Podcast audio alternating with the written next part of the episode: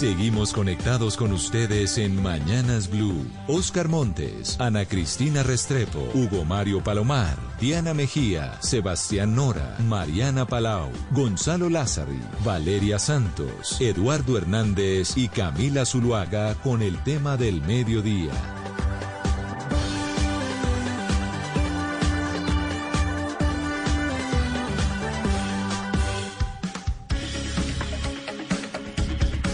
Y a las 12 del día 16 minutos les damos la bienvenida. Estamos en nuestro espacio central en Mañanas Blue para conversar de política, porque uno de los, una de las grandes novedades en materia política que ha tenido nuestro país, pues ha tenido que ver con el nuevo liberalismo, este resurgido partido muy reciente eh, que hacía parte y que era el que representaba en su momento a Luis Carlos Galán y que hoy pues cuenta con las banderas de sus hijos, de Juan Manuel y de Carlos Fernando Galán. En las últimas horas, a través de un comunicado, han anunciado que se van con la campaña de Rodolfo Hernández una decisión pues que no ha caído muy bien en todos los sectores del nuevo liberalismo, especialmente Oscar, no ha caído muy bien entre algunas mujeres, ¿no? Eh, así es, Eduardo, pero, pero habría que aclarar también que el doctor Galán, Juan Manuel Galán, eh, advirtió desde un comienzo que esa decisión no se toma a título personal, porque hubo muchas críticas, sobre todo a los hermanos Galán, sino que se tomó después de consultar al partido. Entonces eso es bueno precisarlo también, pero sin duda alguna, eh, Eduardo, estamos hablando de un partido político con un reconocimiento nacional enorme, un gran prestigio, por supuesto, porque es el, fundado por el doctor Luis Carlos Galán Sarmiento, de tal manera que sí, lo que la suerte del nuevo liberalismo, en buena medida al país y, y sobre todo al país político le interesa muchísimo. Son las 12 del día, 18 minutos. En segundos vamos a tener contacto con Juan Manuel Galán, presidente del Nuevo Liberalismo. Pero también nos acompaña este mediodía la profesora e investigadora de la Universidad de los Andes, Sandra Borda, quien hacía parte del Nuevo Liberalismo. Profesora Borda, bienvenida. Hola Eduardo, muy buenos días. Sigo haciendo parte, no, no lo ponga todavía en pasado, por favor. Ah, pero, pero, pero usted nos dice todavía, pero usted nos dice todavía. sí, eh, la verdad es que tal como lo dije ayer, eh, primero quisiera otra vez insistir en, un punto que ya se encargaron de hacer ustedes, y es que esa decisión es una decisión de partido, no fue una decisión eh, tomada por individualidades. Eh, es un proceso de toma de decisiones en el que yo participé activamente también, participamos absolutamente todos. Eh, yo, eh, digamos, esperé, respeté los tiempos del partido, esperé a que tomaran una decisión y a que fuese anunciada públicamente. tristemente es una decisión con la que no puedo estar de acuerdo por, por razones que podemos discutir, pero eso no implica que yo no siga creyendo en las banderas del nuevo liberalismo, que siga siendo en esencia una persona liberal y que me siga siendo eh, me siga sintiendo parte eh, de, ese proyecto. Bueno, pues profesora Borda, efectivamente vamos a tener eh, tiempo para, para abordar todas esas, esas preguntas y, pues todo eso que usted nos quiere contar de por qué no está de acuerdo con esa adhesión. Fernando Posada fue candidato a la Cámara del Nuevo Liberalismo y nos acompaña también a este mediodía. doctor Posada, bienvenido. Bueno, bueno buenas. tardes. saludo también a Eduardo, a todo el equipo que nos acompaña, a la audiencia y listos para hablar de este tema. ¿Nos escucha, doctor Posada? ¿Oigo bien? ¿Ustedes a mí? Sí, ya, ya lo escuchamos, eh, tuvimos ahí un pequeño corte, lo escuchamos perfectamente a las 12 del día, 20 minutos, y también nos acompaña, como les contábamos, el presidente del nuevo liberalismo, el doctor Juan Manuel Galán, el encargado de hacer el anuncio en las últimas horas. Doctor Galán, bienvenido. Muchas gracias por la oportunidad, un saludo muy especial a la audiencia, a toda la mesa de trabajo de Mañanas Blue y por supuesto a Sandra y a Eduardo un saludo, a Fernando, perdón, un saludo muy cordial. Bueno, pues empecemos dándole un poco como, como el marco, el contexto a nuestros oyentes para, para entrar en la discusión, doctor Galán, y cuéntenos por qué el nuevo liberalismo termina tomando esta decisión de apoyar la candidatura de Rodolfo Hernández. Bueno, primero porque el nuevo liberalismo tomó la decisión de eh, asumir una postura de partido como organización política empezamos a trazar un camino desde el mismo sábado, en la víspera de la primera vuelta, donde tomamos la decisión de manifestarle a la coalición de la esperanza en la eventualidad de que Sergio Fajardo no pasara segunda vuelta, que actuaríamos con nuestra propia entidad, identidad, liderazgo, voz y posibilidades de interlocución directa. Eso se lo manifestamos a la coalición de la esperanza el lunes festivo posterior a la primera vuelta. La coalición tomó la decisión de disolverse y de declarar en libertad a todas sus fuerzas. Ahí iniciamos un proceso de consulta que tuvo lugar también previo a la primera vuelta con todos los sectores del partido. Nos reunimos con la militancia, nos reunimos con los candidatos al Senado, a la Cámara de Representantes, con los líderes históricos del nuevo liberalismo, con el Consejo Nacional del Nuevo Liberalismo. Pudimos tener conversaciones con personas simpatizantes del nuevo liberalismo, pero que no necesariamente hacen parte por su oficio o por su profesión del partido, no lo pueden hacer. Escuchamos diversas voces y también decidimos escuchar a los dos candidatos, es decir, hablar con Rodolfo Hernández y con Gustavo Petro para llevarles cinco puntos fundamentales que construimos en el programa de gobierno que presentamos para el 13 de marzo en la consulta presidencial, en donde Sandra Borda fue como directora programática pues absolutamente fundamental en toda la elaboración de ese programa de gobierno y en esas propuestas. Esas propuestas incluyen derrotar el hambre, incluyen una transformación de la justicia para avanzar contra la impunidad y la corrupción, incluyen respetar la descentralización y la autonomía de las regiones, incluyen la seguridad energética del país, una política transversal de género, una política también que eh, le apunte a los colombianos que viven en el exterior, a que formulemos una nueva política de drogas con base en la evidencia y que convoque a la comunidad internacional a un diálogo para abandonar el prohibicionismo, que es la causa de este fracaso que hemos tenido.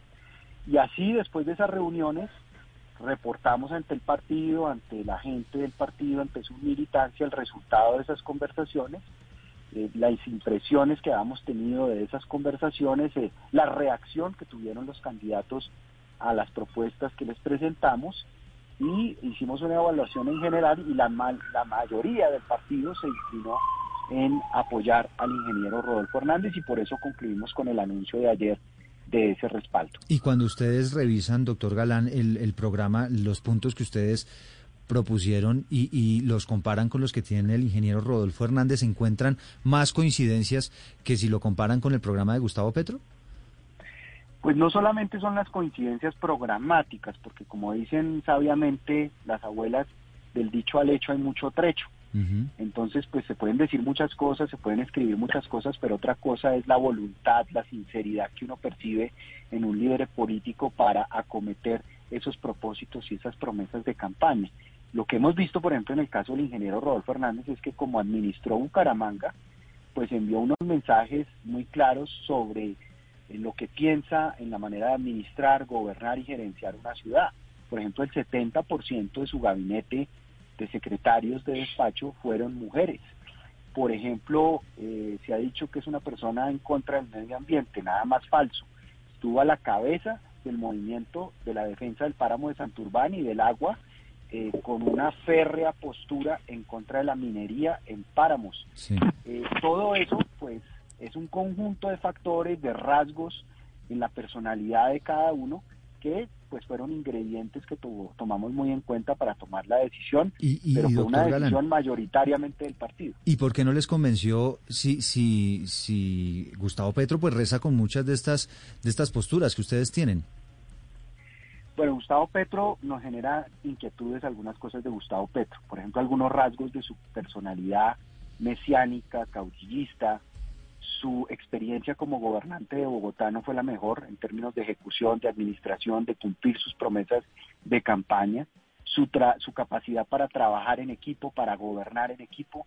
Una persona, por importante, por capaz, por brillante que sea, si no tiene un buen equipo, inclusive mejor que él en muchos temas, pues no puede tener éxito en su gestión y su administración. Y la verdad es que muy poco le duraban sus colaboradores a Gustavo Petro en la alcaldía de Bogotá porque no lograban integrarse en un espíritu de equipo.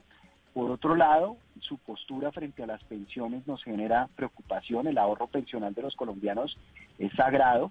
No podemos vivir la experiencia que vivió Argentina en esa materia.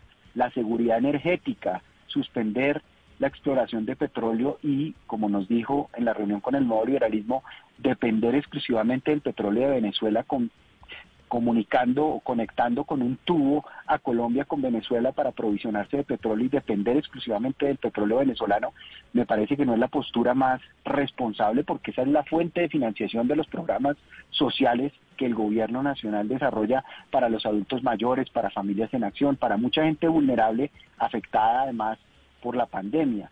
Eh, todo el tema eh, que tiene que ver con el perdón social, con aproximarse a sectores paramilitares, narcotraficantes y más o menos eh, prometerles que va a tener una política diferente en materia de extradición mm, eh, con ellos. Todo eso generó inquietud. doctor Galán, ¿y, se encontró Sergio Fajardo con una pared cuando le hizo una serie de propuestas a Rodolfo Hernández eh, en, su, en su programa de gobierno. ¿Ustedes sintieron que en el caso de ustedes Rodolfo Hernández fue más, más receptivo o cómo, cómo percibió eh, él pues esas propuestas que ustedes le estaban haciendo?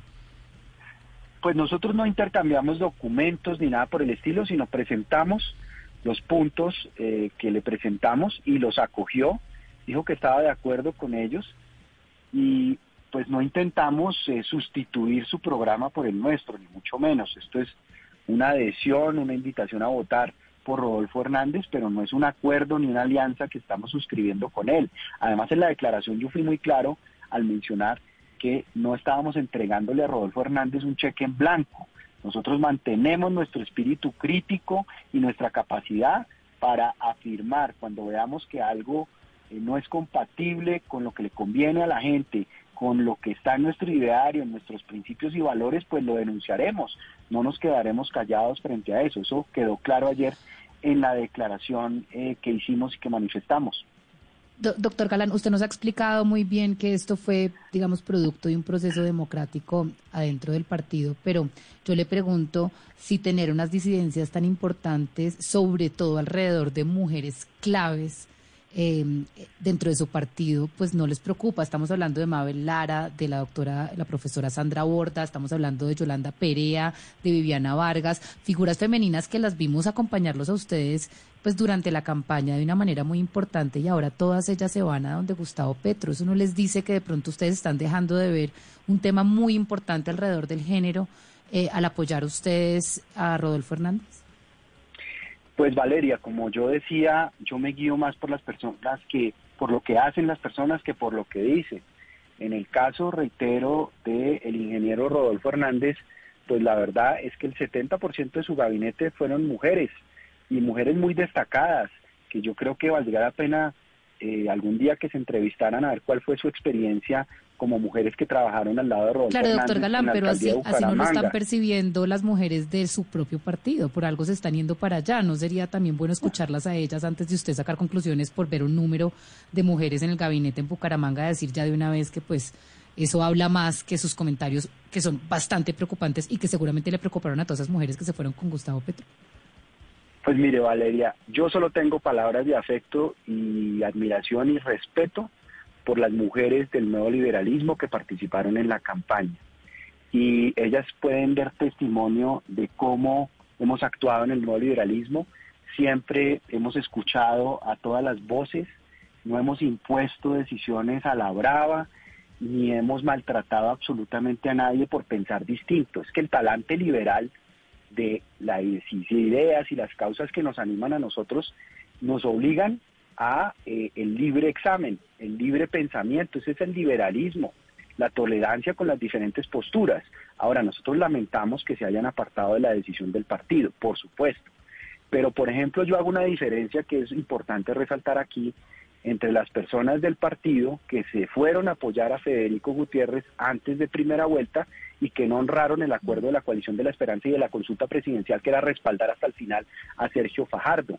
Todas estas mujeres que usted ha mencionado, Valeria, se mantuvieron firmes y disciplinadas hasta el final apoyando a Sergio Fajardo, que le entregamos el aval del Partido Nuevo Liberalismo a Sergio Fajardo y ellas respetaron ese acuerdo y lo cumplieron. Para segunda vuelta, pues se dan dos opciones y nosotros no le hemos entregado el aval a ninguno de los dos candidatos. Hemos tomado la decisión como partido, como organización política, mayoritariamente, después de escuchar a todos los sectores, de acompañar la propuesta de Rodolfo Hernández. Esa es la decisión del partido, pero nosotros como liberales, auténticos y de convicción, por supuesto que respetamos y resaltamos el libre examen y la libertad de pensamiento. Señor Galán, eh, le quiero hacer una pregunta que es un poco más eh, personal. Eh, usted y su hermano, ¿cómo leen la adhesión de Iván Marulanda a Gustavo Petro? Se lo pregunto más de lo personal que lo partidista, pues porque Iván Marulanda era muy amigo del papá de ustedes y, y de pronto pensar, bueno, ¿qué hubiera hecho mi papá en esta posición? Pues sí, pero Iván Marulanda no es mi papá y pues Iván Marulanda evolucionó después de el asesinato de Luis Carlos Galán y de que el nuevo liberalismo desapareció. Él estuvo eh, acompañando a Horacio Serpa en una época, luego estuvo en el Partido Verde, eh, acompañó después a Compromiso Ciudadano. Entonces es una persona pues que evolucionó eh, más allá de la lucha que nosotros dimos desde el 2018 por recuperar la personería jurídica del nuevo liberalismo.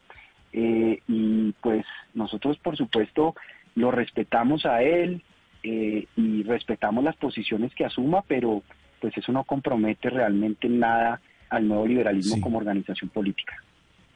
Doctor Galán, es que en una de las respuestas suyas cuando hablaba de las reservas que tenían con respecto a la candidatura o con respecto al candidato Gustavo Petro, usted decía que, que les había llamado la atención la, la, la propuesta de él de depender del petróleo venezolano. Es decir, esa parte de pronto en todos los discursos que hemos escuchado del doctor Petro cuando se refiere a este tema no había quedado tan clara. Exactamente esa parte del doctor Petro, ¿qué fue lo que a usted le llamó la atención y le dijeron?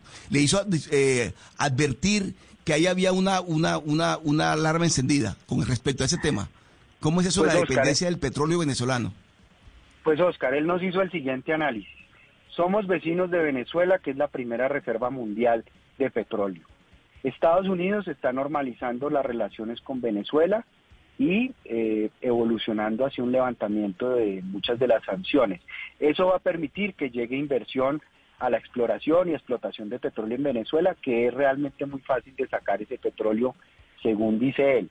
Y pues Colombia no necesita explorar más porque puede perfectamente con un tubo conectarse al petróleo venezolano y tener aprovisionamiento de petróleo sin ningún problema. A mí me parece que eso significa eh, serios riesgos para la seguridad energética de Colombia y para la seguridad social de Colombia, porque, repito, es el petróleo de donde nosotros obtenemos los recursos para que el Estado y el gobierno puedan invertir en programas sociales de asistencia a la gente más vulnerable de nuestra sociedad.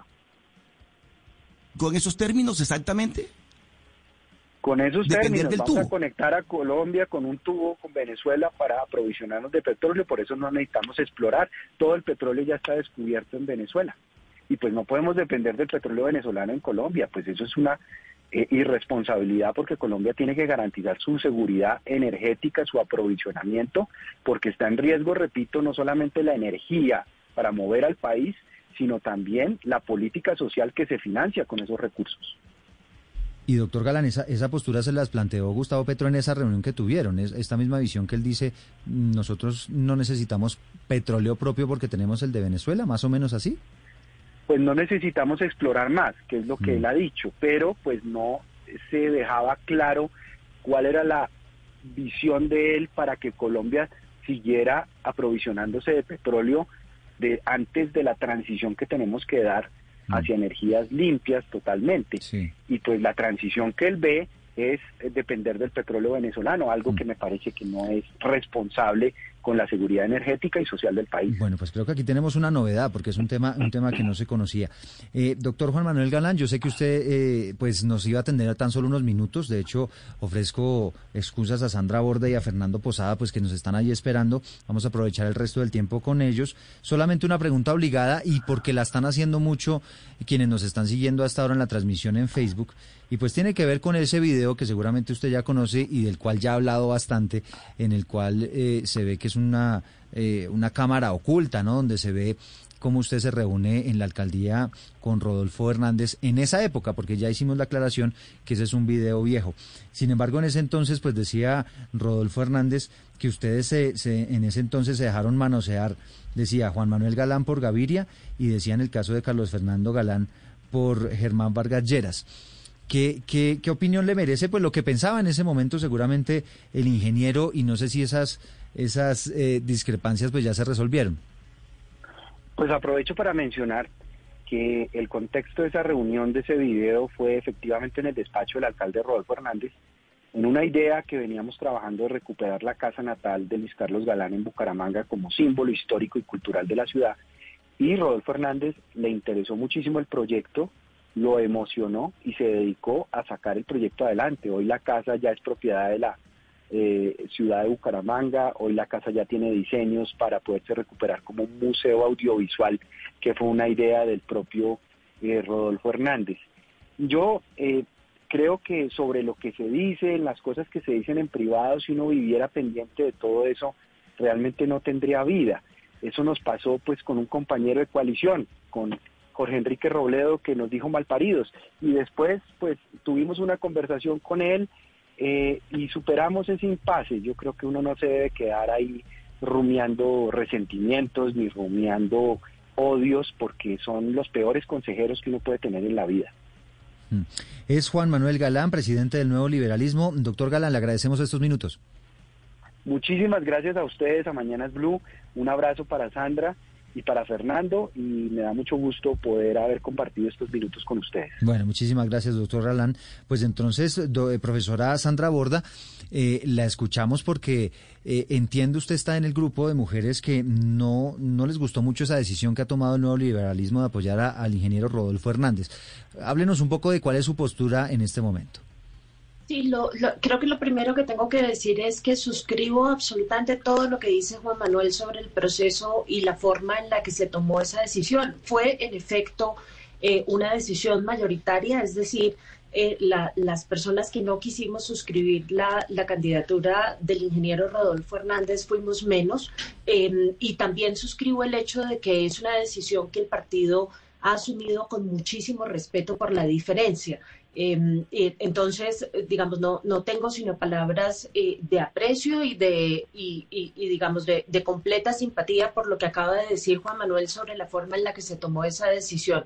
Lejos estamos de un escenario en el que haya sido una decisión personalista eh, y la otra cosa que también quiero subrayar es que fue una decisión eh, que no se tomó sobre la base de ningún tipo de negociación burocrática. El partido unánimemente eh, le, dio a Juan Manuel el, digamos, la, la, posibilidad de constituirse él como único interlocutor frente a las dos campañas para evaluar en qué medida existían coincidencias programáticas y en qué medida no. Y todos respetamos hasta el último momento esa, esa condición de único interlocutor eh, que tuvo él. Yo no he tenido ninguna conversación con la campaña de Gustavo Petro.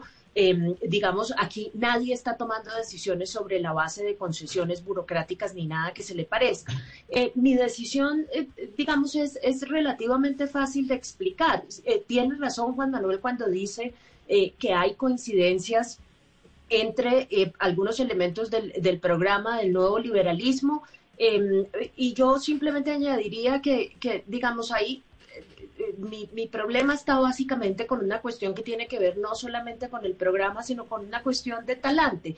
Em, yo, eh, digamos, tengo tres temas que fueron los tres temas que traté de mover más sistemáticamente cuando fui candidata al Senado, que eran el tema de la igualdad eh, de las mujeres y su participación en política, el tema de la, la, política exterior, que obviamente era como un tema natural para mí, y el tema del el fortalecimiento de las instituciones y el respeto al Estado de Derecho.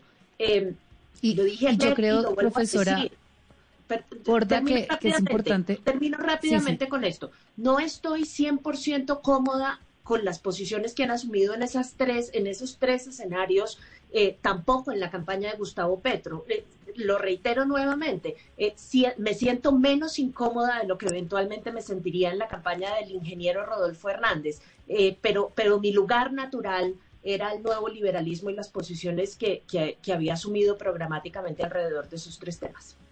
¿No, ¿No consideraron ustedes dentro del nuevo liberalismo, profesor Aborda, que de pronto era un riesgo para ustedes que están consolidando un partido político que usted, digamos que con todo, con toda su experiencia, trató también de, traer esas ideas de que hay que fortalecer la democracia por medio de los partidos, de las instituciones, no, de, del consenso, pero dentro de un marco de, de, Estado de Derecho? apoyar a un señor como el como Rodolfo Hernández y se lo pregunto porque ahorita escuchábamos al doctor Galán y nos decía que le preocupa el mesianismo de, del candidato Petro, pero pues yo me pregunto si, si no está viendo esos mismos rasgos, esas mismas características en Rodolfo Hernández y es una persona que ha dicho abiertamente que no quiere tener nada que ver con los partidos, que el Congreso no sirve para nada, que los políticos son un asco, que no se va a sentar nunca a negociar, que los va a exponer en la, en la plaza pública todas las mañanas y le votan no.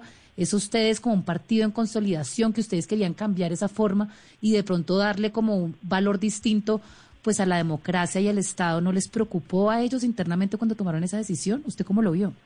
Sin duda, Valeria, eso obviamente entró dentro de la discusión que tuvimos, pero hay una cosa que es muy importante tener en la cabeza y es que toda esa insatisfacción que está canalizando Rodolfo Hernández con la clase política, la clase política de este país se la tiene bien merecida, digamos yo. Yo, yo cuestiono mucho su posición frente al Estado de Derecho y frente a las normas, pero su discurso crítico frente a nuestra clase política, a pesar de que tengo diferencias con la forma en la que lo maneja, es un discurso que llegamos a, los colombianos a favorecer para llegar a la segunda vuelta con razones muy poderosas. Es un descuento tremendamente, es un descontento tremendamente legítimo. Entonces, digamos, en lo que yo no voy a incurrir es en descalificar ni la posición del nuevo liberalismo ni la candidatura de Rodolfo Hernández, porque yo sé de dónde está surgiendo ese, ese, ese descontento que tiene la gente. Eh, la responsabilidad de eso es en una muy buena parte de la clase política, clase política que además hay que decir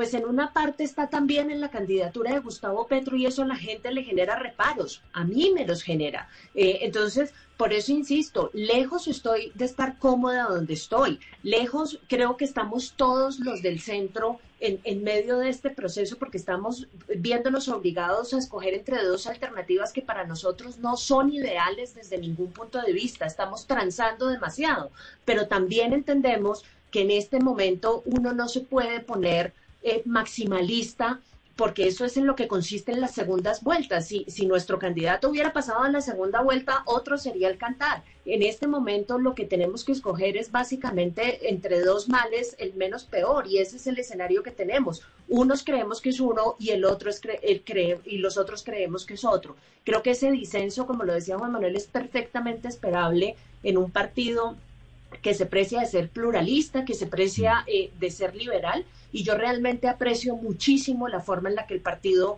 eh, ha manejado este tema y ha respetado las diferencias eh, que hemos tenido algunos de sus miembros con esta decisión. Pero entonces, doctor Fernando Posada, ex candidato a la Cámara por el Nuevo Liberalismo, de acuerdo con las palabras que nos está entregando su compañera, la profesora Sandra Borda, uno podría interpretar que el nuevo liberalismo se fue con Rodolfo Hernández básicamente por descarte, no porque en realidad esté representando las banderas del partido. Pues Eduardo, eh, lo, cierto es que una decisión de segunda vuelta, como la que hemos tenido que tomar en un escenario de esos, es una decisión donde nuestro candidato, a, quien apoyamos en la consulta presidencial, no llegó a la primera vuelta, que a quien apoyamos en la, primera vuelta no llegó a la segunda vuelta. Eh, estamos aquí en un escenario donde hay que escoger literalmente a quien en algo se parezca, unas tesis en las que creemos, pero que sobre todo es que no represente lo que más creemos que puede ser peligroso para Colombia. En un escenario tremendamente difícil de tomar esa decisión, donde ambos candidatos tienen rasgos de los que hemos sido críticos en primera vuelta y antes de eso. Pero es una decisión tremendamente difícil, eh, donde por ejemplo tenemos mantener unas banderas de partido y unas banderas individuales, las banderas que tiene Sandra, las banderas que tengo yo, las banderas que tiene Juan Manuel. En ningún momento podemos abandonarlas, en ningún momento podemos eh, transarlas cuenta de un apoyo en segunda vuelta. Hay que entender que el apoyo en segunda vuelta es sobre todo un asunto de, de pues, que tiene siempre una dosis de pragmatismo y de buscar pues en medio de todo qué es lo que más se parece, primero que todo al que uno más busca en los temas más esenciales y segundo pues también en los que sea el candidato que menos represente los riesgos que uno cree que pueden llegar aquí en la segunda vuelta. Tremendamente difícil esa segunda vuelta particular Sí, le escuchamos, señor Posada. Le, quería preguntar en ese orden de ideas, ¿por qué optaron por, por elegir entonces a alguno de los dos candidatos y no, por ejemplo, por apoyar, como ya lo han hecho otros líderes políticos, el voto en blanco? Yo creo que el voto en blanco, eh, segunda vuelta, es una, es una opción absolutamente válida, democrática, Hace cuatro años muchos defendimos, de hecho, el voto en blanco y en ese momento nos atacaron y nos dijeron, nos dijeron que éramos eh, toda clase de cosas, que habíamos dejado el país a un lado. Y ahora, curiosamente, esos que nos atacaban por haber apoyado el voto en blanco, ahora nos están diciendo que no, que el voto en blanco sí se puede, que porque más bien no votamos en blanco. Yo respeto, como siempre, respetaba a la gente que vota en blanco. Esta vez creo que no votar en blanco, creo que esta vez hay, hay unos riesgos muy grandes que están ahí de por medio. Uno particular que me preocupa muchísimo, uno particular. Gustavo Petro por más de 10 años fue el máximo defensor a nivel nacional y quien introdujo la idea en el debate público de que en Colombia había que abrir una Asamblea Nacional Constituyente, una idea que abanderó hasta su campaña de 2018. A mí me sigue generando mucha preocupación esa idea de, de que hay que hacer una Asamblea Nacional Constituyente en Colombia. Misteriosamente abandonó esa, esa idea en campaña, pero fue quien introdujo ese debate a Colombia y quien lo defendió por más de 10 años. No creo en una constituyente, por ejemplo. Ese es uno de los temas que me llevó a tomar esa postura y que a varios de partido también. Doctora Borda, en la entrevista que, que le hacen a usted ayer, em, le quería leer un fragmento y pues que nos que profundice un poco en la parte que le voy a leer. Dice usted, eh, parte de lo que pasa es que la campaña de Petro hizo un trabajo muy eficiente a la hora de atacar al centro político, efectivamente logró convertirlo en una fuerza minoritaria, pero produjo un daño grande y mucho resentimiento. Exactamente cómo fue en su opinión y, qué tipo de resentimiento en su opinión eh, pues, le generó al centro, eso que usted explica en la, en la entrevista. Pues yo, mire, viendo la reacción a la decisión que tomó el nuevo liberalismo, me sostengo en ese punto.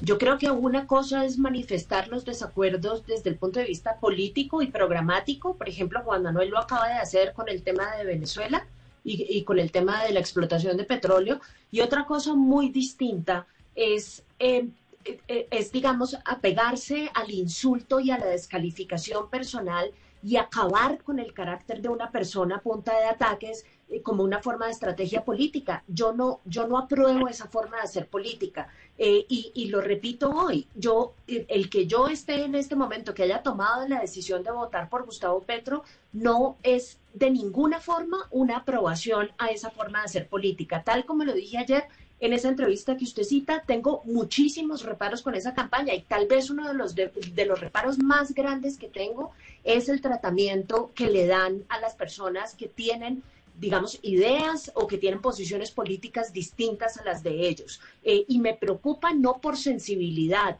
eh, me preocupa simple y sencillamente porque el, el, desarrollo de ese tipo de talante, cuando se es gobierno, es lo que lleva a descalificar y a cerrarle los espacios de participación política a la oposición. Y yo sí quisiera, si ese va a ser el gobierno que vamos a tener, que se trate de un gobierno que le dé mucho más espacio y que respete de una forma muchísimo más comprometida a aquellos que piensan distinto de lo que lo han venido haciendo en campaña. Entonces, digamos, de nuevo, los reparos son muchos y son grandes. Ese es uno de los principales eh, y, lamento muchísimo que después de la decisión que tomó ayer el nuevo liberalismo, lo que uno tenga que ver hoy es esta remetida en materia de juzgar el carácter eh, de los miembros del partido de la forma en la que lo han venido haciendo. Una cosa es que uno no esté de acuerdo con, con la decisión que eventualmente tomaran los miembros del partido y otra cosa muy distinta es que uno no los respete por esa decisión. Entonces, eh, yo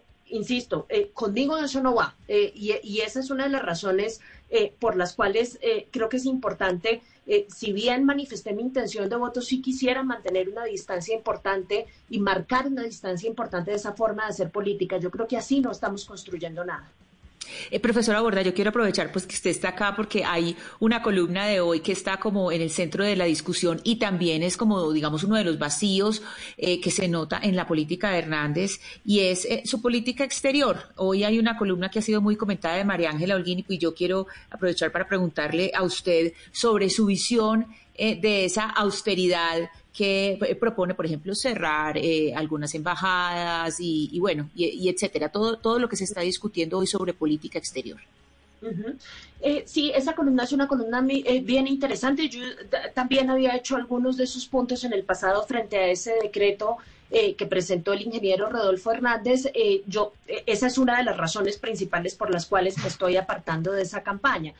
yo entiendo que la lógica política de la campaña de Rodolfo Hernández es la de castigar a la clase política. y entiendo por qué lo está haciendo y entiendo por qué la gente quiere que eso suceda. El problema es que ese castigo puede tener consecuencias en materia de política pública tremendamente nefastas. Entonces, claro, le está pegando al ideario de la gente de acuerdo con el cual nuestra clase política se apropia de las embajadas, se va a pasar la buena, se va a dar vacaciones y no hace un trabajo eficiente en materia de política exterior. Y eso es parcialmente cierto. El problema es que la solución no puede consistir en botar el bebé con la tina del agua porque el, problema que tenemos cuando cerramos todas las embajadas es que, ya lo intentamos en el pasado, es que estamos condenando al país a un aislamiento tremendamente costoso en un mundo en donde ya nadie se puede aislar. Entonces, yo, yo no estoy de acuerdo con, con esa política, no creo que eso sea una reforma que nos vaya a producir buenos dividendos en materia de inserción internacional Em, y, definitivamente prefiero acompañar una alternativa como la de Petro, que ha hablado un poco de política exterior, que, que, no tiene uno muy, yo no sé ni siquiera quién está eh, en el equipo, quién sería, eh, digamos, la gente que lideraría su equipo en materia de política internacional, no tengo ni la menor idea, pero creo que ese silencio eh, eh, es, es por lo menos un espacio que permite construir proyectos de política exterior hacia adelante. La decisión de Rodolfo Hernández de presentar ese decreto como un decreto que además expediría el primer día de su gobierno, me parece que le hace un daño enorme a la institucionalidad de política exterior del país, a la Cancillería, y que en, en vez de resolver nos va a meter en un problema adicional y ya tuvimos bastantes durante los últimos cuatro años que fueron desastrosos en materia de política exterior.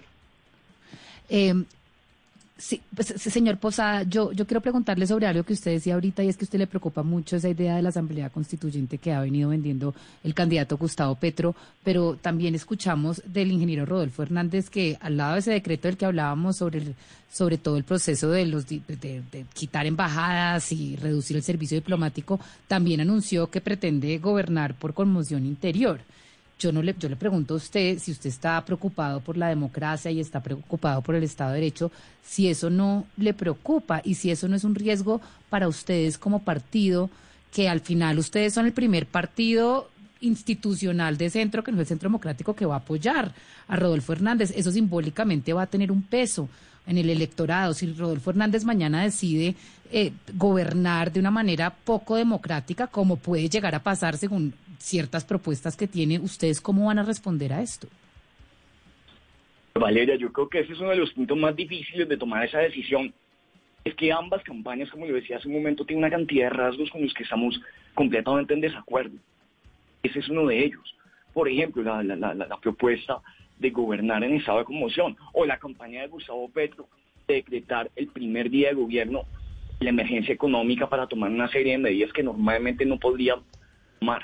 Entonces, de, parte y parte hay una cantidad de, propuestas que son absolutamente preocupantes y alarmantes. Creo yo, en la campaña de Rodolfo Hernández hay un poco más de espacio para construir un programa.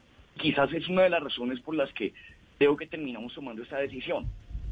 No porque no generen preocupación ese tipo de anuncios, tanto en una como en la otra campaña, sino porque qué tanto espacio tienen los partidos y qué tanto espacio tienen los liderazgos que lleguen para tener algún tipo de incidencia en esa propuesta. Pero repito lo que decía hace un momento, primero que todo, son cosas con las que jamás vamos a poder estar de acuerdo. Nos reservamos todo el derecho y toda la libertad a ser independientes. Un voto en segunda vuelta, al final de cuentas, es un voto diciendo, están estas dos únicas opciones, la nuestra no llegó a este lugar.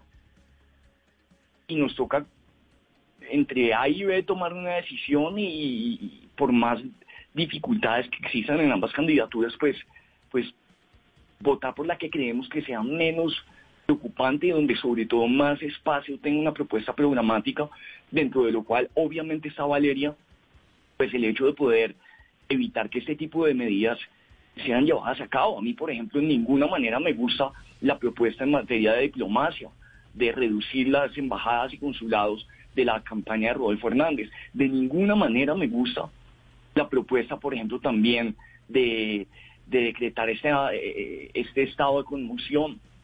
Pero creo que quizás en esa campaña habría un poco más de espacio para darle un viraje y que esas cosas no pasen. Hmm, para, para, para debatir. Fernando Posada fue candidato a la Cámara por el Nuevo Liberalismo hablándonos sobre pues las ideas que los llevaron finalmente a declarar su apoyo al ingeniero Rodolfo Hernández. Doctor Posada, gracias por haber estado con nosotros. Muchísimas gracias por, por la invitación. Un saludo a toda la mesa y a la audiencia esta tarde. Bueno, profesora Sandra Borda, también a usted un gusto saludarla, investigadora de la Universidad de los Andes. No está de acuerdo con esa adhesión del nuevo liberalismo. Ya eh, nos está contando pues que va a votar por el candidato Gustavo Petro y pues el mayor de los éxitos, profesora. Eduardo, muchísimas gracias. Un placer conversar con, con, la mesa. Un saludo a todos y por supuesto a Fernando y a la audiencia. Muchísimas gracias a ustedes por habernos eh, atendido en este mediodía con este tema central. Queríamos entender y llegar al fondo del asunto de cuáles fueron las razones, los argumentos de varios sectores del nuevo liberalismo que efectivamente decidieron apoyar al ingeniero Rodolfo Hernández. Sebastián, se volvió viral un mensaje de la primera línea. Esto es un mensaje publicado el 31 de mayo en la noche. Dice ese mensaje lo siguiente. Yo voto por el pacto histórico. Nos vemos el 19 de junio en el Parque de la Resistencia, hora 4 de la tarde, ya sea para celebrar la victoria del pueblo o ya sea para organizar lo que sería la revolución más, y ponen ahí pues la grosería, a nivel nacional. Nos vemos en las calles. Ante esta convocatoria se acaba de pronunciar el, el jefe de campaña de, eh, del jefe de debate de Gustavo Petro, que es el doctor Alfonso Prada. Dice lo siguiente, solo el llamado a la paz, no apoyamos nada diferente a la protesta pacífica, cualquier movilización que la sociedad civil convoque va a ser mirada con ojos constitucionales de respeto a los derechos de los demás, solamente expresiones pacíficas vamos a convocar. Pues muy bien lo que dice el doctor Prada, un poco bajándole los humos a esta llamarada que diferentes sectores políticos del país han venido prendiendo, insinuando un fraude, insinuando que el Estado está inclinado para favorecer alguna candidatura y esto de varios colores políticos lo han hecho. Y ojalá, si el pacto, eh, pacto histórico perdiese por poco margen, pues tengamos paz ese día. Porque yo, yo recuerdo mucho eh, las palabras de Gustavo Petro cuando perdió, que no sé si algún compañero recuerda exactamente por cuántos votos perdió, fue por un millón y medio de votos. Sí, no fueron muchos. Que dijo, estos cuatro años no son de, de oposición, sino de resistencia. Entonces, pierda quien pierda, pues que, que, que, no abras estas ideas. Son las 12 del día, 58 minutos. Para nosotros un gusto haberlos acompañado. Ya viene Meridiano Blue.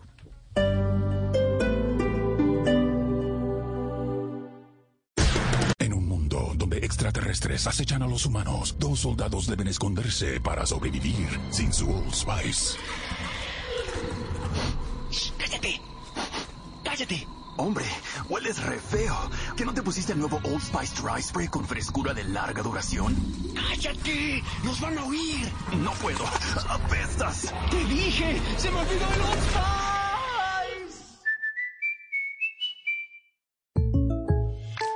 Bueno, María, ¿cómo te corto? Yo tengo que cortarte, Juan. Hoy es la última vez que vengo a tu peluquería. Mi presupuesto está corto. Pero... No, no tengo opción. Claro que tienes. ¿No te enteraste? ¿De qué? De que State Farm tiene opciones, como asegurar tu auto y casa para que tengas una tarifa excelente. Ay, córtame cortito entonces. ¿Y sabes? Luego me tiñes de rojo. Para precios sorprendentemente bajos, como un buen vecino, State Farm está ahí